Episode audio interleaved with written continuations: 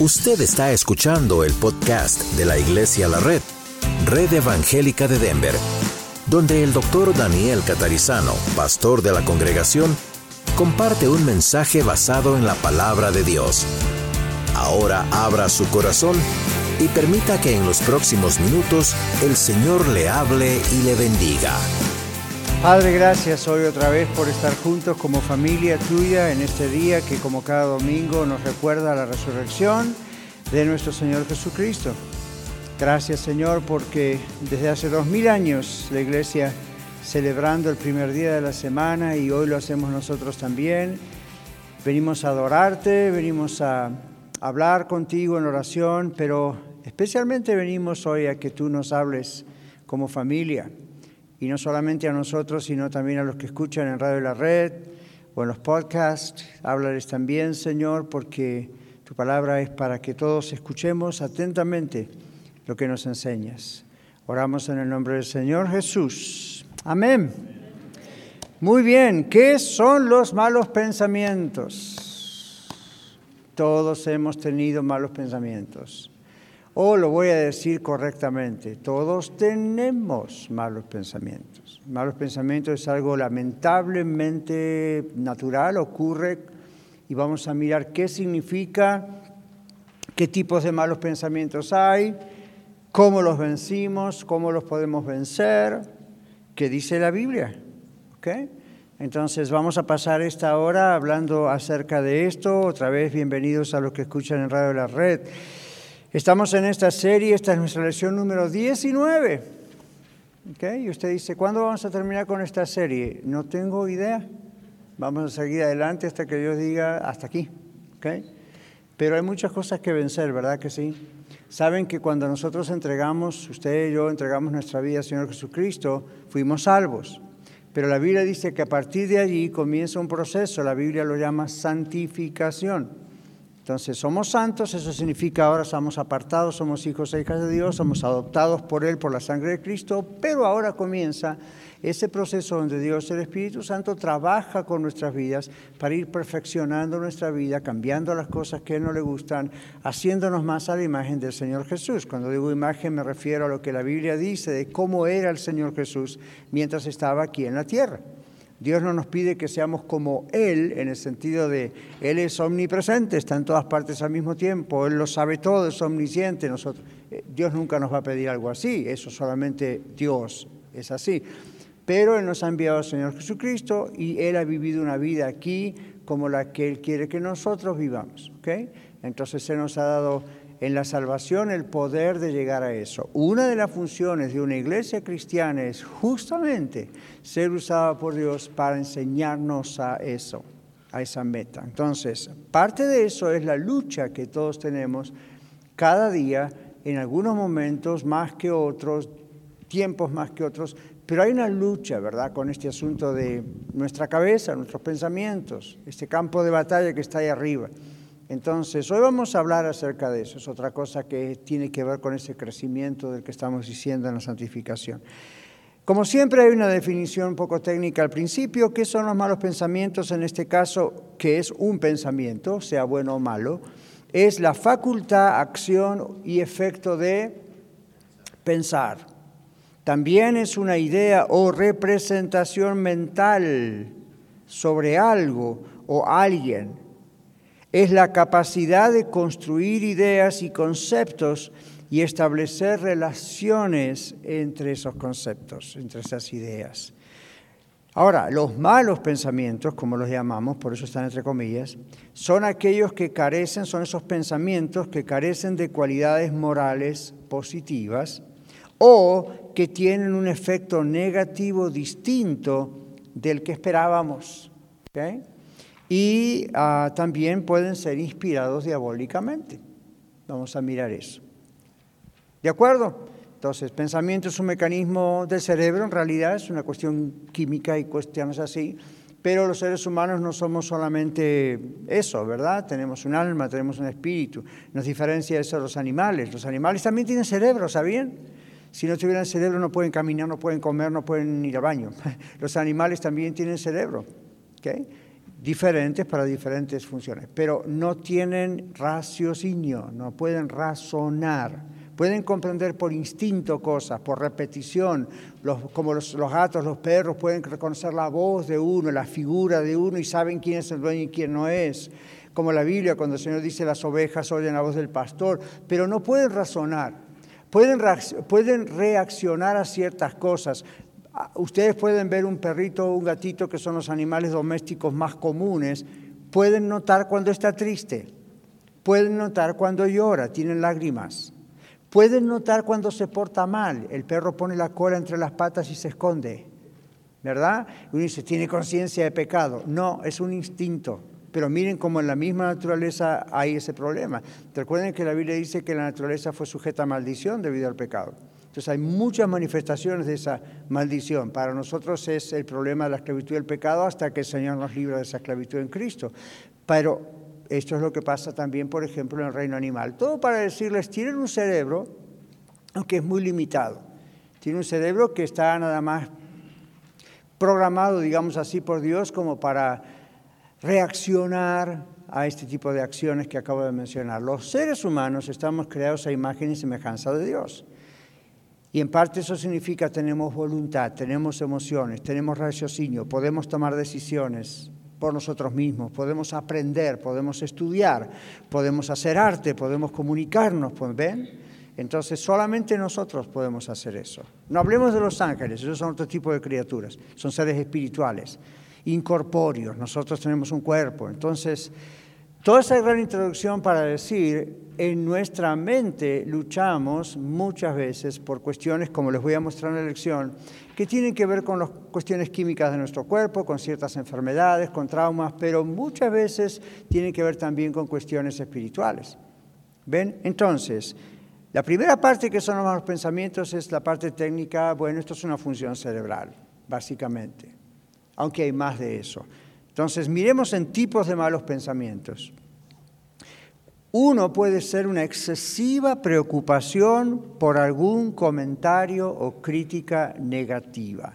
¿Le ocurrió que alguien hace una crítica negativa, usted lo escuchó, el domingo pasado hablamos del chisme, o, sin ser un chisme, de pronto usted alguien le dijo, mire usted esto esto, y no fue una crítica que usted esperaba, fue más bien negativa, y eso puede sembrar en la mente nuestra malos pensamientos contra esa persona que hizo esa crítica o que nosotros interpretamos como una crítica o si les ha ocurrido como a mí, como ser humano, uno puede dar vuelta a eso que se dijo y interpretarlo mal. Entonces nuestro cerebro es maravilloso y al mismo tiempo hay que aprender a disciplinarlo y hay que enseñarle a trabajar en esos aspectos o nos lleva por lugares que no queremos ir. Entonces, aquí tenemos un tipo de mal pensamiento, excesiva preocupación. ¿Qué significa excesiva? Bueno, a veces hay un nivel de preocupación, a nadie le gusta una crítica negativa, pero cuando es excesiva, ahí hay un problema. Y uno está constantemente pensando en eso y comienza entonces a calificarse como un mal pensamiento. Otro, miedos irracionales. ¿Quién me puede mencionar un ejemplo de un miedo irracional? No tiene razón de ser, pero produce mucho miedo. Hace su mano y Miguel se acerca volado con el micro, volando con el micrófono. ¿Cuál puede ser un miedo irracional? No está en una ah. clase con grados, así que las respuestas son válidas. Miguel. ¿Quién fue el que levantó la mano? Juan Cordero. Tenemos la oscuridad, por ejemplo. Miedo a la oscuridad es un miedo irracional. ¿Por qué? Porque uno imagina que puede haber cosas, monstruos, demonios, espíritus, arañas, uh, lo que le asuste. Y todo eso puede haber a plena luz también. Pero uno puede, excepto los fantasmas y esas cosas que dije, pero, ¿verdad? Cuando eran, eran niños, los niños suelen tener miedo a quién está bajo la cama, o adentro de un closet y los papás les decimos, nada, no hay nada, fíjate, no hay nada. Pero uno dice, ¿por qué le da miedo? Eso es un miedo irracional. Miguel. ¿A los sueños, a lo mejor? Eso es otra cosa. Pero sí es irracional. Sí. Por ejemplo, también tener pavor a algo, como por ejemplo yo cuando veo una víbora me desmayo. Ajá, bueno, no es tanto un mal pensamiento, es un pánico a algo.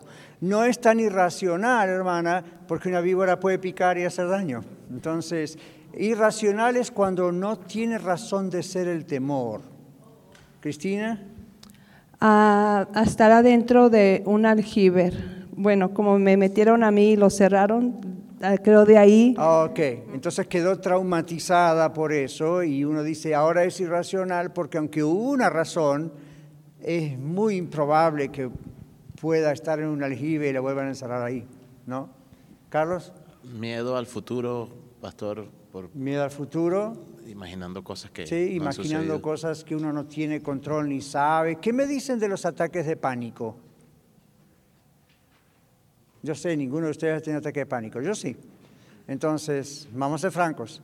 Yo he tenido muchas veces ataques de pánico y son miedos irracionales. ¿Por qué? Porque aunque no existe la razón por la cual tener miedo, uno lo vive como si eso existiese. ¿Okay? Supongamos que usted dijera, yo he escuchado gente que me dice, yo a un barco no me subo, a un avión no me subo, yo no me subo a nada de eso. Hay muchísimas más probabilidades de morir en accidente en su propio carro que en un avión, que en un barco, que... Pero en la, sola imaginación de que un barco se puede hundir o un avión se puede caer o Ah, a mí, si usted le da rienda suelta a su mente y empieza a pensar, no voy a manejar mi carro porque me puede pasar esto y esto y esto que vienen las noticias, con que usted deje jugar a su mente con eso, comienza un ataque de pánico. Ese miedo es irracional. ¿Por qué? Porque es muy poca la probabilidad de que algo ocurra en los medios que mencioné. Sin embargo, observen, andamos todo el tiempo con el carro, qué es lo que posiblemente más mata gente en el medio de transporte y le tenemos miedo a lo otro que ocasionalmente ocurre algo. Ahora, lo que pasa es que parte de esa culpa la tienen los medios de comunicación. ¿Okay? Se cae un avión, se hunde un barco, eh, se descarrila un tren y está en todas las noticias y aprovecha la prensa amarillista a hacer allí de todo, ¿verdad? Y lo politizan y uno le da, lo repiten un montón de veces.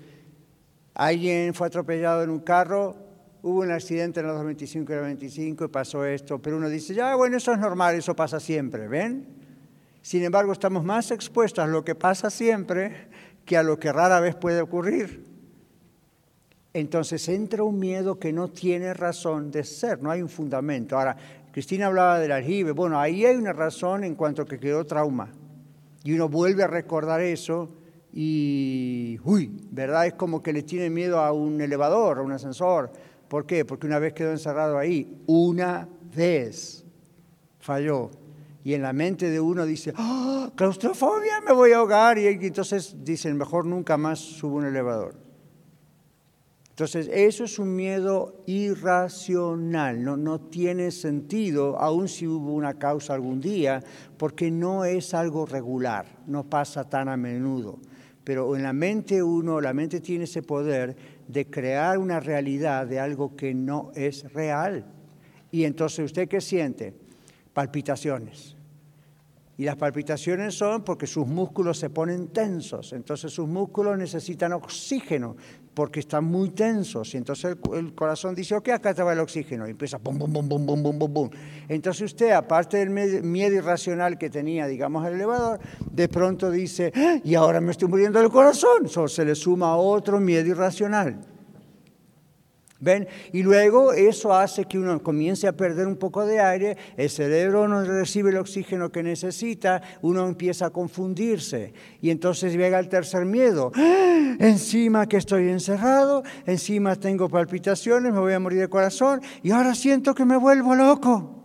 No sé dónde estoy. Son todos miedos irracionales, pero su cuerpo los interpreta como algo muy verdadero. Entonces cuando dicen, tranquilícese, respire, y uno dice, ya, porque usted no está pasando lo que me pasa a mí, pero ¿por qué le dicen eso? Porque le están diciendo fisiológicamente lo que tiene que hacer para empezar a calmarse, y en unos 10 minutos se revierte el proceso, más o menos. ¿okay? Última cosa sobre esa parte. Eh, Sí, sobre el tráfico, demasiado tráfico, Ajá. tanto de día, pero de noche, Ajá. mm, demasiado ya, tráfico. Ya, me- ya alguien me, me- me dijo por ahí que no podíamos hacer el té con él ahora en invierno en el rancho porque a las seis ya está oscuro y algunas hermanas dicen yo no manejo en la oscuridad. Ahora, en algunos casos puede ser porque tienen problemas visuales y de repente ven las luces mal. No maneje, por favor, a la noche. Don't do it. Por usted y por nosotros. ¿Ok? Pero otras personas con alto nivel de diabetes pueden tener un problema visual, especialmente en las noches. Lo que usted tiene que chequearse es, si no me pasa nada de eso, ¿por qué tengo miedo?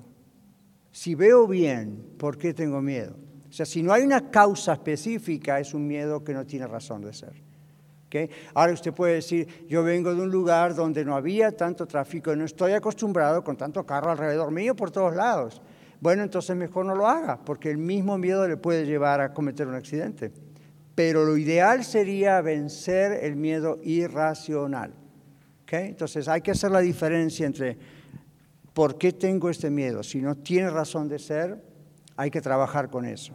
¿Ok? Vamos a seguir adelante porque hay otras causas y cuestiones de tipos de malos pensamientos. Ya dijimos comentarios o críticas negativas que exageradamente pensamos en ellas. Miedos irracionales. Pensamientos inmorales. ¿Hace falta que estemos un rato con eso?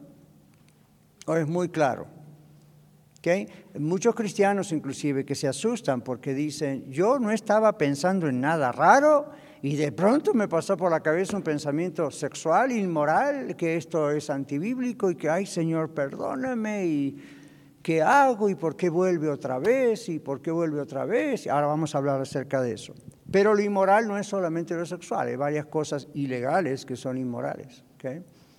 Por ejemplo, hay pensamientos que vienen a la cabeza que uno sabe que no son correctos y que son eh, moral y éticamente incorrectos. Y dice, ¿dónde me salió esto?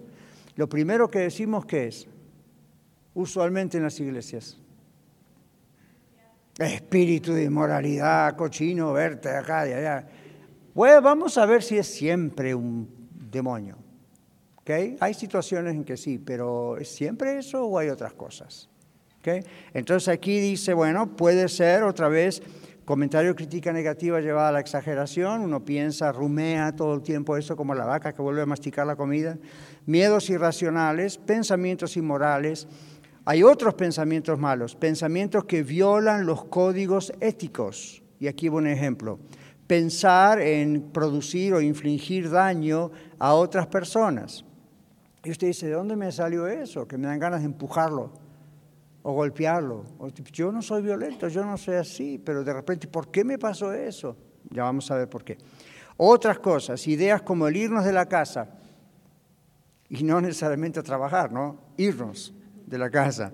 Dejar al cónyuge y a los hijos. No fue mal y no. Tuvimos una discusión con la esposa o el esposo, con los hijos, por lo que sea, y pasa por la cabeza. Mejor me voy. Ahora, si usted es de los que ven novelas,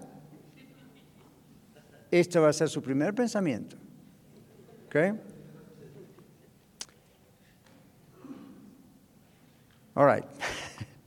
Entonces, aquí está la idea de, hmm, vamos a dejar al cónyuge, olvídese de esos pensamientos. Otras ocasiones pueden ser, bueno, hubo engaño, hubo adulterio, me engañó, entonces está constantemente con el mal pensamiento, de seguro que no llegó a casa temprano porque ella me está engañando. Dijo que fue al lugar a la iglesia a orar, que no fue a la Voy a mirar en el teléfono, a eso es una guía, es una enfermedad crónica. Llega un momento que, que, los celos se ponen patológicos, pero esto también tiene que ver con el área de los malos pensamientos. ¿Por qué está entreteniendo usted esa idea? ¿Por qué no llega a creer en esa persona? Es que una vez me falló. Well, hay que hacer la diferencia entre una caída o un estilo de vida. Ahí sí le doy la razón de que por qué está ahí con esa persona, pero cuando eso no ha ocurrido, pero ve los malos, es como un trauma y entonces empieza, es duro de pensar que no, todo está bien. Sí, sí, sí, confío en el Señor, pero a mí entonces se transforma en un pensamiento irracional porque no tiene pruebas. Yo muchas veces le he dicho a las parejas con ese tipo de problema a través de más de 40 años, si usted estuviese en una corte con un juez, olvídese, yo no soy el consejero profesional, soy el juez. El juez con los abogados, con le diríamos, compruébeme que su esposa es infiel o su esposo es infiel. ¿Dónde están las pruebas? Y si usted le dice a un juez, bueno, es que pasó esto en tal fecha, el juez le va a decir, ok, pero usted me está hablando del presente, no del pasado. En el presente, ¿usted tiene pruebas? Ahora, yo supe de un caso el último que recuerdo, quizá hubo antes en el pasado, donde la esposa contrató un espía profesional para el esposo. Y el esposo, entonces el espía sacó fotografías del esposo entrando a la casa de este y decía, ahora no les estoy dando ideas, hermanitas queridas, ni hermanitos. Les estoy diciendo, eso ocurrió en la realidad y es caro. Hay que tener recursos para eso. Pero bueno, eso ocurrió y entonces fotos había impresas y entonces ¿qué pasó? Cuando el hombre lo negó, ella dijo, ¿y esto? Entonces el juez dijo, ella es la que tiene razón. Y lo cuenta el silencio a veces, ¿verdad? Pero ven, no siempre es así. En el 99% de los casos no hay pruebas, pero uno se basa en lo que ocurrió. Entonces, lo que ocurrió tiene que ser sanado o va constantemente a ser un mal pensamiento recurrente, se dice, un pensamiento recurrente, negativo en nuestra cabeza. Ahora, ¿quién puede ser feliz con todo eso en la cabeza todo el tiempo? Nadie.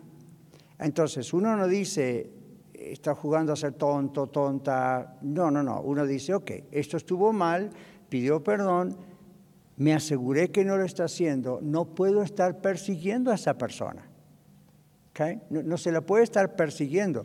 Vamos a tener que tomar la decisión. O le creo o no le creo. Pero no podemos estar que sí, que no, que sí, que no. Y esto en todas las cosas, ¿verdad? Lo mismo con los hijos, con, con el pastor, con la iglesia, con el gobierno. A mí uno tiene que decir, ok, ¿hasta qué punto me traumatizo tanto el dolor? Razonalmente, ok, me dolió, hasta dónde lo voy a llevar o van a comenzar estos malos pensamientos. Y eso es exactamente la estrategia satánica. Que usted viva como una pobre mujer, un pobre hombre, miserablemente siempre pensando en lo que le hicieron. Eso produce egocentrismo, eso produce que uno esté constantemente pensando en, pobrecito yo lo que me hicieron. Y esa es la trampa, pensar en uno mismo constantemente. Y la vida es miserable. Entonces los malos pensamientos pueden hacer esas cosas, por eso hoy estamos hablando de cómo vencer esos malos pensamientos. Seguimos. Aquí dice, aquí, aquí dice,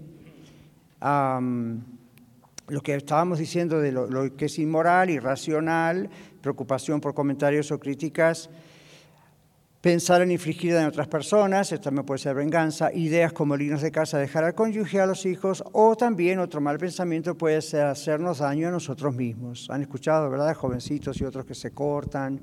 La idea no es suicidarse, pero se cortan y lamentablemente a veces llegan al suicidio involuntariamente, porque no era la idea, pero fue muy adentro la cosa, ¿ven? Y no hubo, tiempo. Entonces, otras veces no es tan grave, pero a veces uno piensa hacerse daño a uno mismo. Por ejemplo, yo he escuchado casos en consejería donde la persona deja de comer, como, como un castigo por un pecado que cometió, o como una víctima por lo que le hicieron, el cónyuge, los hijos, el presidente, whatever, dejo de comer. Entonces comienza a funcionar mal, el cuerpo necesita la comida normalmente pero es una manera de autoflagelación. Es una especie de masoquismo, han escuchado esa expresión, ¿no es cierto? Aunque el masoquismo tiene otras razones, pero es una especie de... Y fíjense que todas esas cosas, como vamos a ver en la Biblia en unos momentos más, vienen de acá del techo, ¿ok? De la cabeza, ¿ok? Más científicamente hablando, del coco. La Biblia llama al efecto de los malos pensamientos fortalezas. Y hermano Víctor tiene allá, veo su mano, 2 Corintios 10, 3 al 5. Ya lo tiene Víctor. Pues que aunque andamos en la carne, no militamos según la carne, porque las armas de nuestra milicia no son carnales, sino poderosas en Dios para la destrucción de fortalezas, derribando argumentos y toda altivez que se levanta contra el conocimiento de Dios y llevando cautivo todo pensamiento a la obediencia a Cristo. Gracias, Víctor. Eh, el apóstol Pablo está en el contexto defendiendo su ministerio. No como me siento tan inseguro que hablen mal de mí. No, la idea es había falsos apóstoles, como los que hay hoy. Entonces Pablo estaba mirando y diciendo a la congregación que es realmente un verdadero apóstol.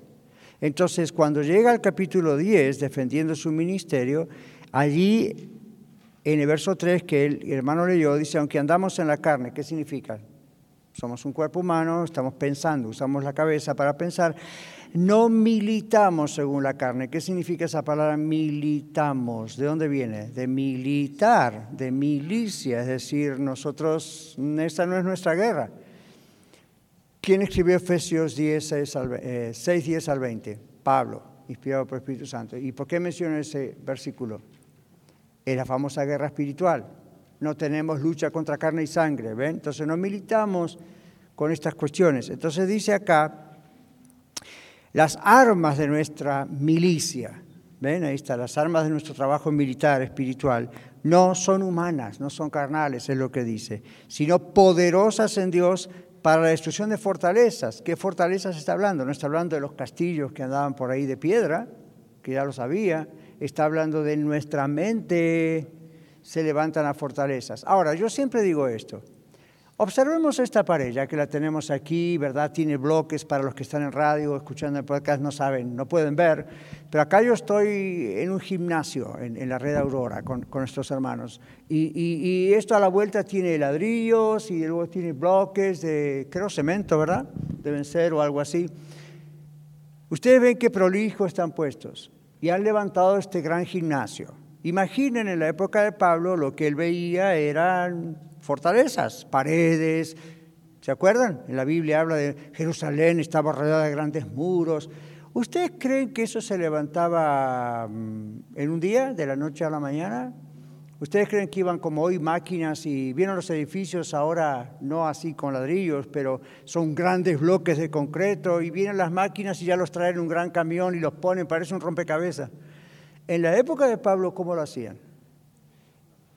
A mano y Quizá usaban algunas máquinas, había palestras y cosas así.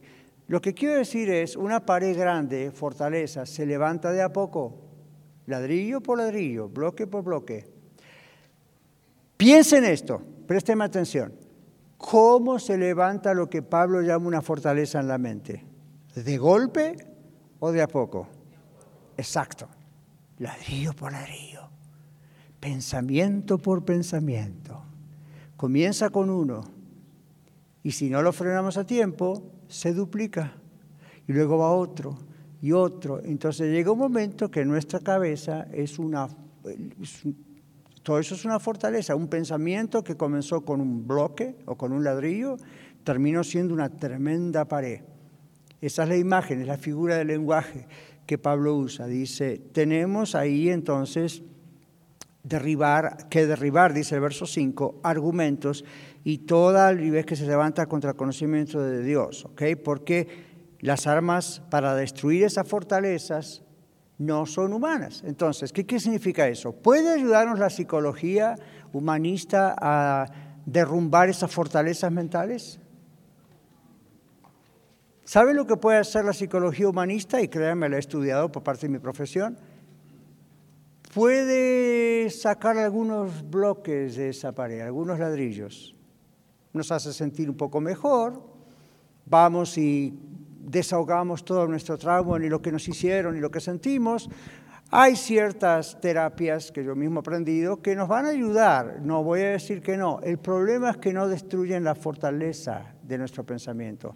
Simplemente quitan algunos ladrillos que están de más, algunos ladrillos que no se ven lindos, tomando la analogía, y uno se siente un poco mejor lo que está comprobado es que tiempo más tarde el paciente vuelve a tener problemas.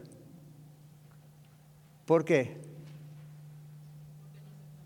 no fue a la raíz del asunto. ¿Cómo se destruiría una pared? Completamente. Entonces, ustedes han visto en figuras en YouTube o en, los libros cuando íbamos a la escuela lo que llamaban las catapultas. La idea era no era hacer un agujerito, la idea era destruir. Y hoy mismo tenemos la otra que no recuerdo cómo se llama, esa que se balancea así con una bola enorme de acero, ¿no?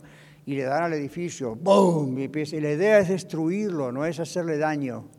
Entonces Pablo tenía evidentemente toda esa imaginación mirando esos edificios y le hablaba a su público como yo a ustedes para decir, en la mente llega un momento que se transforma en pensamientos tan fuertes, tan duros, tan reincidentes, que son como una fortaleza y no se pueden destruir con elementos humanos. Los elementos humanos, aún algunos que cuando son científicos y buenos, no logran destruir la fortaleza.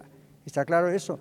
Logran destruir ciertas áreas y uno se siente mejor, pero no, no termina. Si lo llevamos al campo médico, es como para decir, usted tiene un cáncer y le sacan un pedacito del tumor, en vez de todo el tumor. ¿Ven? O hubo otros que están al lado. Entonces ahí hay un problema, eso va a volver a reincidir. Entonces, aquí dice, hay que derribar los argumentos. Ahí está. Esto es la parte de las fortalezas. Los, eh, y toda altivez esto es lo que hablábamos recién, la idea de se concentra en uno mismo, ya uno pasa a ser como el centro del universo, mire lo que me han hecho, ¿verdad? Entonces ya eso es una forma de altivez también. Aparte aquí en este caso Pablo lo extiende a lo que estaba pasando contra él. Y luego dice todo lo que se levanta en contra del conocimiento de Dios, el Evangelio. ¿Sí? Pero además todo lo que es opuesto a lo que Dios dice que tiene que ser, lo que debe ser. Si usted está escuchando en radio acá en dice, sí, pastor, suena muy bonito, pero eso no es así. Lo que usted está haciendo es levantarse altivamente en contra de lo que Dios dice en su palabra. Hubiese el pastor, lo que Dios dice en su palabra. ¿ves? Y eso es lo que pasaba en aquel tiempo. Pablo predicaba el Evangelio, venían otros falsos apóstoles y predicaban otro Evangelio, usando el nombre de Jesús, pero eso es altivez delante de Dios y produce argumentos y cosas que se levantan en la mente de la gente. Y luego dice aquí la solución. ¿Cómo se hace para derribar esas fortalezas? Verso 5 que dice, llevando cautivo todo pensamiento a la obediencia a Cristo. Ahora, cautivo, ¿de dónde viene? ¿Cuál es la idea? ¿A quién se llevaba en esa época cautivo? A los presos, a los esclavos. ¿Ok? Ahora, se les decía, señor esclavo, ¿me permite que lo lleve a prisión? ¿No? A la fuerza, por la fuerza. Estaba mal, pero por la fuerza es lo que se hacía, esa es la idea. Nosotros tenemos que ser agresivos en ese área de nuestra mente y agresivamente luchar contra los malos pensamientos. Eso es lo que está diciendo. Y no solamente luchar contra ellos, sino llevarlos cautivos a que obedezcan, es decir, obligar a los pensamientos nuestros a que obedezcan. ¿A quién? A Cristo, a la palabra. Entonces, si no conocemos la palabra de Dios, ah, podemos decir, declaro que llevo los pensamientos cautivos a Cristo, pero no sabemos lo que estamos diciendo. ¿Ven? Entonces, volviendo a nuestra página, Dice, los malos pensamientos son parte de la batalla espiritual que nos afecta, excepto en un nivel diferente de cómo afecta a los incrédulos. ¿Okay? Los incrédulos están en el reino de las tinieblas, esclavos bajo el pecado, esclavos bajo Satanás. Nosotros ya no, por gracias a Cristo, pero no quiere decir que no nos van a afectar estos malos pensamientos porque seguimos en el planeta Tierra y seguimos en este mundo y seguimos en este cuerpo y aunque somos salvos, batallamos con esta parte hasta que venga Cristo, hasta que estemos con Él. ¿Ven? Entonces, sí a ambos grupos nos afecta, creyentes e incrédulos, pero nosotros ya no somos esclavos del diablo, ya no somos esclavos del pecado. Tenemos el poder, como dice aquí la Biblia, para romper esas fortalezas. El inconverso no. Por eso solamente puede recurrir a la ciencia, no está mal, pero siempre es incompleto nunca llega a lo que tiene que llegar. En cambio, usted y yo tenemos el poder de Dios, es el Espíritu Santo dentro nuestro, la palabra de Dios. Seguimos. Satanás es un ser con un nivel espiritual de poder capaz de atacar nuestra mente, de manera especial cuando somos vulnerables. Por ejemplo, cuando estamos enojados con alguien. En la carta de Efesios dice, no se ponga el sol sobre vuestro enojo, ni deis lugar al diablo. Entonces somos vulnerables. Y le está escribiendo a cristianos en la ciudad de Éfeso, no a incrédulos. Así que la ira, el rencor es una forma de abrir las puertas, como decimos a veces, y estar vulnerables a un ataque y se manifiesta, entre otras cosas, por ejemplo, con malos pensamientos, malos sueños, cosas así. Entonces también somos vulnerables, tengan cuidado cuando estamos muy cansados. ¿Saben ustedes, y oren por mí, ¿sabe cuál es normalmente el día más vulnerable de un pastor? El lunes. Es el día que usualmente un pastor está muy cansado. Y un pastor con cuatro congregaciones está muy cansado el día lunes no solo de predicar tres o cuatro veces y enseñar y tener reuniones como juntas que tuvimos hoy en el nuevo edificio antes, sino con los líderes, a consejería, a veces yo termino la renorte tarde, todo el mundo se fue a casa y yo estoy con alguien ahí en el templo. Fine, es mi llamado, gloria a Dios, es mi trabajo, pero el día lunes, ahí es donde, mientras yo estoy activo y operando, ministrando, estoy bien. Siento el cansancio, pero sigo adelante. El lunes no sirvo para nada excepto para ir al edificio otra vez a trabajar hasta que se termine. Pero, pero ven lo que digo, es, como decir, es un día más vulnerable, uno está más cansado, más distraído. Mm, el diablo no es tonto, anda buscando a ver a quién devorar, dice la Biblia. ¿ven? Entonces, ¿cuál es el día más vulnerable para usted? ¿Cuál es la hora del día o de la noche más vulnerable para usted, donde es más fácil que aproveche. Es como acá los leones en las montañas, cuando es, o el oso. Va a estar espiando rato largo antes que usted se dé cuenta que está cerca. ¿Y cuándo va a atacar? Cuando ve que usted está vulnerable. ¿Okay? Está durmiendo, está, está fuera de alerta. ¿Okay? Entonces, eso es lo que pasa en nuestra mente. Aprovecha especialmente tiempos vulnerables, aunque lo puede hacer en cualquier momento. Entonces, Satanás es un ser con un nivel espiritual de poder capaz de atacar nuestra mente de manera especial cuando somos vulnerables. ¿Cómo lo hace exactamente, técnicamente? Nadie sabe. Esa no es nuestra realidad humana en el mundo espiritual. Es como si usted me dijese, ¿cómo sabemos que los ángeles de Dios están acá alrededor nuestro? Porque la Biblia dice que los ángeles están acá alrededor nuestro y son ministros eh, a nuestro favor. Y yo no los veo. ¿Cómo, ¿Qué estarán haciendo en este momento? Nosotros no sabemos. Lo único que sabemos es que Dios dice que están ahí. ¿Cómo hacen? ¿Cómo nos protegen? hoy no podemos ver eso. ¿Ven? Pero hay una realidad espiritual y sabemos que eso ocurre. ¿Verdad? Entonces esas cosas ocurren del lado positivo del lado negativo. ¿Ven? Entonces sí sabemos que el diablo tiene ese poder para infiltrar, si quieren decirlo así, por nuestros mismos sentidos, nuestra mente para impresionar cosas. Ok, entonces dice aquí, de una manera misteriosa para nosotros, el diablo opera para molestarnos con malos pensamientos. Sin embargo, no siempre él es la causa. No siempre él es la causa. Y no lo estamos defendiendo, simplemente estamos diciendo, no siempre los malos pensamientos vienen por una acción directamente demoníaca. Entonces aquí dice, otro mecanismo que produce malos pensamientos son ciertas funciones cerebrales. Ah, ¿Han oído, por ejemplo, hablar de la gente que sufre de OCD, Obsessive Compulsive Disorder, desorden compulsivo, obsesivo compulsivo, o los esquizofrénicos? ¿Ven? Estas personas, su cerebro ya no trabaja bien químicamente entonces, sí, ellos pueden tener alucinaciones como ahí está fulano y me quiere atacar y usted mira dice ahí no hay nada. Nunca se los discuta, por favor, porque esa persona está viendo lo que está viendo. No quiere decir que existe lo que está viendo, pero su cerebro le está haciendo ver eso, aunque no exista, que es un problema. Y otras personas creen cosas y las creen como que son verdad y usted dice no entonces hay ciertas cosas que pasan en el cerebro por funciones químicas, por problemas químicos, a veces por golpes y situaciones, el cerebro queda dañado en ciertas áreas y entonces uno no tiene que negarles la experiencia de lo que están viendo, porque en, ellos lo están viendo, aunque no exista. Y si usted les dice no es cierto, tampoco le tiene que alentar y decir, sí, es cierto, yo también lo veo. No, no es cierto.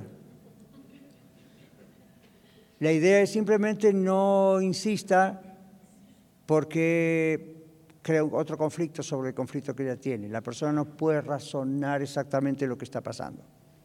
¿Okay? Personas con demencia pueden tener eso ya cuando están cercanos al final, um, toda clase de personas. Una medicina puede producir eso, las drogas producen eso, ciertas drogas producen esas alucinaciones o a veces ciertos pensamientos extraños. Por eso hay gente que se suicida bajo una adicción o hace cosas tontas, extrañas, violentas, porque le pasó por la mente que alguien lo persigue. eso les demuestra cómo el cerebro, químicamente formado, eh, puede tener una reacción química extraña por productos o por cosas y uno piensa cosas extrañas. ¿ve? Muy bien. No es lo que a nosotros nos pasa usualmente, pero lo quiero poner aquí en la lección como parte de por qué. Otro mecanismo que produce malos pensamientos entonces son ciertas funciones cerebrales. También debemos comprender que los malos pensamientos, dice nuestra nota aquí, vienen sin nuestro permiso directo. Pero, por otro lado, también vienen por lo que nosotros, entre comillas, plantamos en nuestra memoria. Y llamamos a eso permiso indirecto. En otras palabras, ustedes se ríen cuando yo digo, no miren novelas. Yo no se los digo porque soy un hiperreligioso, casi trante legalista, que ah, le estoy diciendo esto afecta la mente. Igual que la pornografía, igual que las drogas. El proceso en el cerebro es, es exactamente el mismo. Llega a producirse una especie de adicción y uno se encuentra pensando cosas que no son la realidad, pero ya está convencido de que eso es así y no se dio cuenta que una forma que llamamos indirecta de alimentar a su cerebro. Han escuchado la analogía de que el cerebro es como una computadora, ¿verdad? Y lo que uno le mete es lo que produce. Había un refrán que decía garbage in, garbage out. Es decir, basura adentro, basura afuera es lo que produce. Entonces, hermanos queridos, y ustedes los que están en la radio también, todo lo que vemos, todo lo que olemos, todo lo que miramos, todo lo que escuchamos, todo lo que decimos, todo va al cerebro a una velocidad más larga, más rápida que la luz. Y va a lugares en nuestro cerebro que nosotros no teníamos el permiso de dar, va a nuestro inconsciente. Entonces, ¿Por qué la Biblia habla de cuidar nuestros ojos? ¿Se da cuenta? Dios creó esta máquina llamada cerebro. Entonces, hay ocasiones donde uno puede tener pensamientos sensuales o sexuales o sueños o cosas y uno dice, yo no estaba pensando en esto, yo no estaba, yo no miro pornografía, yo esto y lo otro. Algo pasó, algo vio alguna vez y quedó en el banco de su cerebro para siempre. Y usted dice, oh, no, entonces nunca me voy a poder librar de este asunto. En 2 Corintios acabamos de leer, eso es una fortaleza y hay forma de sacarla. Ahora, no sé si han recibido otra hoja. Ajá. Detrás de esa hoja ustedes tienen como un formulario. Ya vamos a ir ahí, ¿ok? No se me adelanten. Pero para decirles, ahí hay un ejercicio que les pido que hagan, no les puedo ordenar, yo no les puedo ordenar mandar cosas, pero háganlo si realmente quieren salir de este problema, porque les va a ayudar. Pero volvamos a este lado de la página, a ver. Todos damos vuelta a la página de este lado. ¿Eh? Esa es otra cosa del cerebro. Si un maestro está hablando y usted está leyendo otra cosa, no está entendiendo lo que se está diciendo. Entonces, vamos para ahí otra vez. De una manera misteriosa el diablo hace tales cosas, después debemos comprender que hay permisos directos e indirectos. Directos es si usted dice voy a ver esto aunque sé que está mal, porn. Indirecto es hace mucho que no lo veo, pero me viene otra vez la imagen, ya está impreso en su mente. El daño es mucho más grande de lo que usted pensaba. Pero también hay otras cosas que quedaron impresas en la mente. ¿Okay? Sean traumas de algún de la niñez, como sean otras cosas que pasan en cualquier momento. Ah, ¿Recuerdan los que vivían en el año 2000? ¿Recuerdan que cuando se cayeron las torres en, New York? ¿Recuerdan la cantidad de veces que estaban en el noticiero eso por días? Y ya no era esto es lo que pasó, todo el mundo ya lo vio, constantemente volvían a poner el avioncito que ¡boom! caía en la segunda torre y caía la torre y el fuego. Y la gente estaba con los ojos abiertos. Yo lo había visto mil veces, pero es como una atracción maléfica de querer volver a verlo. Ese es el cerebro. Y los periodistas lo saben, y los productores de televisión lo saben y lo siguen poniendo. Entonces, esa fue una época por los siguientes 10 años y quizá hasta ahora, estamos en el 2022, donde hubo muchísima gente traumatizada solamente por haber visto una vez en la televisión la caída de esas torres. ¿Se imaginan los que lo vieron muchas veces? Entonces, una simple imagen, una simple cosa. Ahora usted dice, entonces, pastor, tengo que andar por todos lados con los ojos cerrados. No, porque también entra por el oído. Y entra por lo que usted mismo dice. O sea, hay que entender cómo trabaja la cabecita aquí arriba, hay que entender cómo trabaja el pensamiento y cómo la Biblia tiene poder para ayudarnos a vencer esas cosas, pero nosotros tenemos que hacer una parte y es lo que vamos a ver en un momento. Ahora, permisos directos, permisos indirectos que les damos al cerebro. Ahora, aquí observen esto, el primer pensamiento malo es inevitable, vino sin permiso suyo. ¿Qué hacemos con el segundo? El primer pensamiento es inevitable, el segundo no. Es decisión suya mantenerlo allí o no. Supongamos, viene un pensamiento y dice, ¿qué ejemplo podemos poner? A ver, viene un mal pensamiento. Ah, ay, yo mataría a esa persona. Inmediatamente tiene que venir el otro pensamiento que diga, perdón Señor, no, por supuesto, ni pensar eso. Si usted no se defiende rápidamente, eso sigue sembrándose en su mente, se transforma en un rencor. Y cuando usted va a las cárceles o a las cortes y habla con estos criminales, así comenzó, con un simple pensamiento. Y en vez de erradicarlo de su cerebro, inmediatamente lo abrigaron, lo entretuvieron, siguió y no sabían, no se daban cuenta que se fue haciendo cada vez más realidad. Y cuando llegó el momento, reaccionaron violentamente. Después se arrepintieron, too late, muy tarde, cometieron el crimen. Entonces, yo sé que eso es muy extremo, pero ayuda a llevar al extremo para luego traer a lo que es más común, ¿no es cierto? Entonces, aquí dice, el primer pensamiento es inevitable, vino, nadie lo esperaba, es un mal pensamiento, sensual o lo que sea, pero el segundo pensamiento no es inevitable. Ya el primero vino, ahora el segundo no. No, yo no quiero esto en mi cabeza. Pero si a usted le gustó el asunto, va a seguir. Entonces cada vez hace más fuerte la fortaleza mental. ¿Ven? Entonces aquí dice, para vencer los malos pensamientos debemos aprender a no entretenerlos. ¿okay? La idea es no, no tenerlos ahí en nuestra mente. Un mal pensamiento se saca de la mente con un buen pensamiento. Una persona no puede abrigar malos pensamientos y pensamientos sobre el Señor Jesús al mismo tiempo. Usted no puede estar pensando, voy a mirar pornografía y al mismo tiempo decir, alabado sea el Señor. Mm. Nunca en el cerebro se producen las dos cosas al mismo tiempo, siempre es uno luego el otro. ¿Ven? Entonces, depende de lo que está en la cabeza. ¿Recuerdan lo que dice el Señor del corazón? De la abundancia del corazón, habla la boca. ¿Ven? Entonces, eso no tiene que ver con el músculo cardíaco. La idea es nuestro pensamiento, nuestro corazón, nuestra alma, ¿verdad? Entonces, lo que, lo que tenemos ahí es lo que sale en un momento rápido, donde no hay tiempo de pensar, en un momento de violencia, en un momento... ¡Pum! Eso es lo que hacemos. ¿Okay? Entonces, muchas personas son violentas, verbal o físicamente, no porque quisieron ser violentas, sino porque tienen guardado rencor en su corazón, hay cosas, sus pensamientos siempre son malos en este aspecto contra alguien. Cuando llega el momento, explotan. Usted dice, escuchó eso, ¿verdad? ¿Y por qué no se pudieron controlar? No pueden, porque lo que está dentro es eso. Lo pudieron controlar hasta que estuvieron bajo demasiada presión. Hay una técnica en consejería donde uno pone presión a propósito en una persona, no en cualquier persona, en ciertos pacientes, en ciertas personas, para ver cómo reacciona bajo una máxima presión. Y eso sana muchos.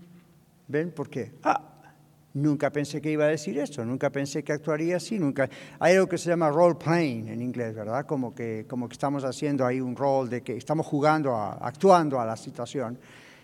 y la persona se admira y dice, yo nunca pensé que iba a reaccionar así o que iba a decir esto o lo otro. Exactamente. Eh, si han visto algunas veces algunas películas de Perry Mason o estos abogados de televisión, ¿verdad? En antigüedad, los abogados conocen una técnica donde ponen a la persona enfrente y le empiezan a decir cosas y la ponen bajo tanta presión que la persona realmente dice lo que hizo. ¿Ven? Entonces, ah, ¿por qué hacen eso? Ponen bajo presión para ver lo que realmente estaba pensando siempre. Se pudo controlar hasta que lo pusimos bajo mucha presión. ¿Qué va a pasar si hay una persecución contra los cristianos y es una persecución al tipo de lo que sufren nuestros hermanos en Irak, por ejemplo? Ahí se sabe si uno realmente seguía a Cristo o nomás le gustaba ir a la iglesia. Si le ponen una pistola en la cabeza y le dicen, niegue a Cristo o lo mato. ¿Ven? Yo estuve en Nicaragua hace muchos años, justo en una situación donde había la cuestión de la revolución había pasado hace poco, y escuché el testimonio de una, lástima que ya tenemos poco tiempo, pero escuché el testimonio de unos hermanos, creo que unos pastores me contaron lo que pasó. Un día un terrorista entró a una pequeña iglesia y entró con sus compañeros con estas armas grandes, pesadas, y los apuntaron. Y les dijeron, bueno, los que quieren vivir, nieguen a Cristo y no los vamos a matar. Los que quieren morir, bueno, nieguen a Cristo y den un paso adelante. Digo, confiesen a Cristo, den un paso adelante, pero sepan que los vamos a matar delante del resto de su congregación. Entonces, los que estaban firmes en el Señor, no dice que son perfectos, van al cielo porque son perfectos, los que estaban firmes en el Señor, temblando, pero dieron un paso al frente. Y otros poquitos se quedaron atrás temblando también, pero no pasaban al frente.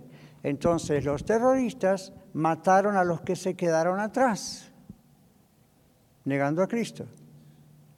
Entonces los otros hermanos en medio se imaginan, vienen acá y los vemos a algunos de ustedes muertos.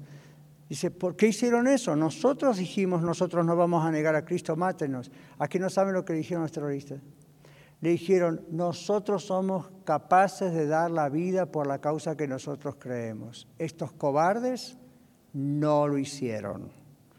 Por lo tanto, ustedes son los verdaderos cristianos. ¿Se imagina? No es la técnica que hay que usar, pero son terroristas, ¿qué podemos pensar? ¿Ver? Entonces uno dice, bajo la extrema presión se vio quién es quién. Entonces, a veces eso es lo que pasa, uno bajo presión realmente se expresa lo que había en nuestra mente todo este tiempo. ¿Okay? Seguimos adelante. Para vencer los malos pensamientos no hay que entretenerlos, un mal pensamiento se saca de la mente con un buen pensamiento, no podemos estar pensando lo bueno y lo malo al mismo tiempo, eso el cerebro nunca hace eso, y mucho menos pensar en el Señor Jesús al mismo tiempo que estamos haciendo algo malo. ¿Okay? O sea, no hay temor de Dios, diría la Biblia allí. ¿Cómo vencer los malos pensamientos? Bueno, otra vez no tenemos aquí a alguien que pueda testificar de eso. Podemos, si tenemos tiempo, hablar un poquito como grupo de eso. Pero ¿qué dice Dios en su palabra? Mateo 15, 19, y luego vamos a comentar un poquito Filipenses 4, 8, que es un texto muy usado para este tipo de cosas. Mateo capítulo 15, versículo 19. ¿Quién tiene el micrófono? Bueno, José tiene el micrófono. Ahí vamos. Mateo 15, 19.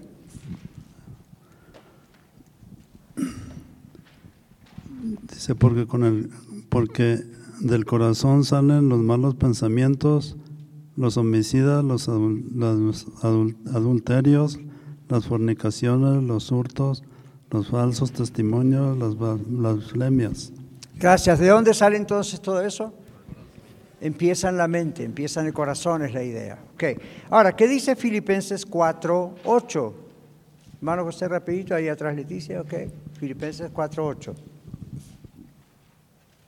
Por lo demás, hermanos, todo lo que es verdadero, todo lo honesto, todo lo justo, todo lo puro, todo lo amable, todo lo que es de buen nombre, si hay virtud alguna, si algo digno de alabanza, en esto pensad. Ok, entonces dice que en eso debemos pensar, en eso debemos poner nuestra concentración, todo lo bueno, todo lo justo, todo lo puro, todo lo que es de buen nombre, todo lo amable. Vamos a mirar rápidamente qué significa eso.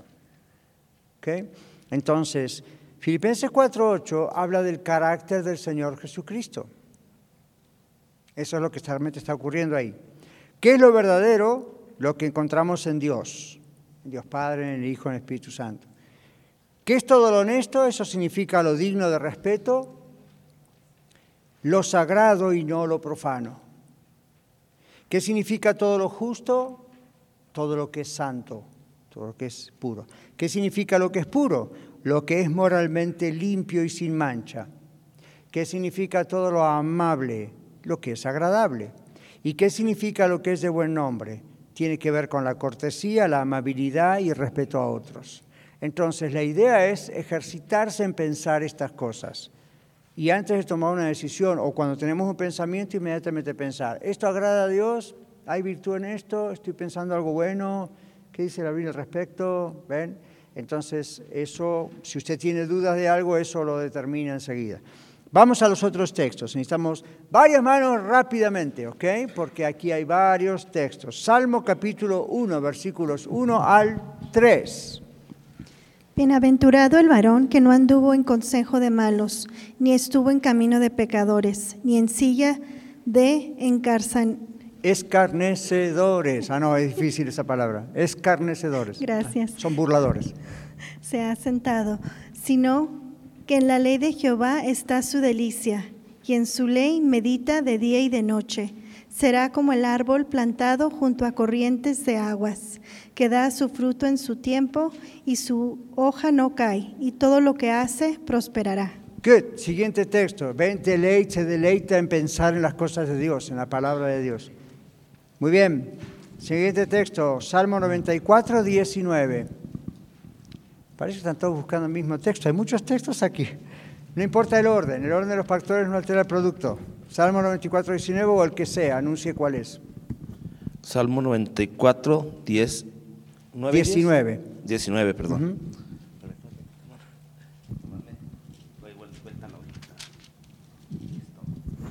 En la multitud de mis pensamientos, dentro de mí, tus consolaciones alegraban mi alma. Ajá, ve cómo la Biblia habla de los pensamientos. Salmo 119, 9 al 11, Carla aquí a la derecha, hermano José.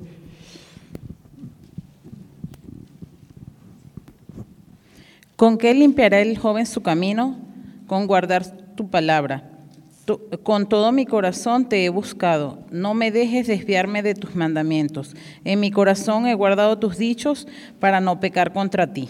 A ver, en mi corazón y tu palabra, ven, para no pecar contra ti. Muy bien, Salmo 94, 11, o el que tengan. Hermano Juan Cordero, aquí adelante. Jehová conoce los pensamientos de los hombres, que son vanidad.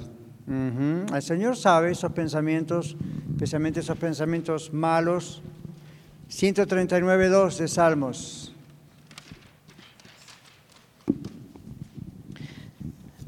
Tú has conocido mi sentarme y mi levantarme.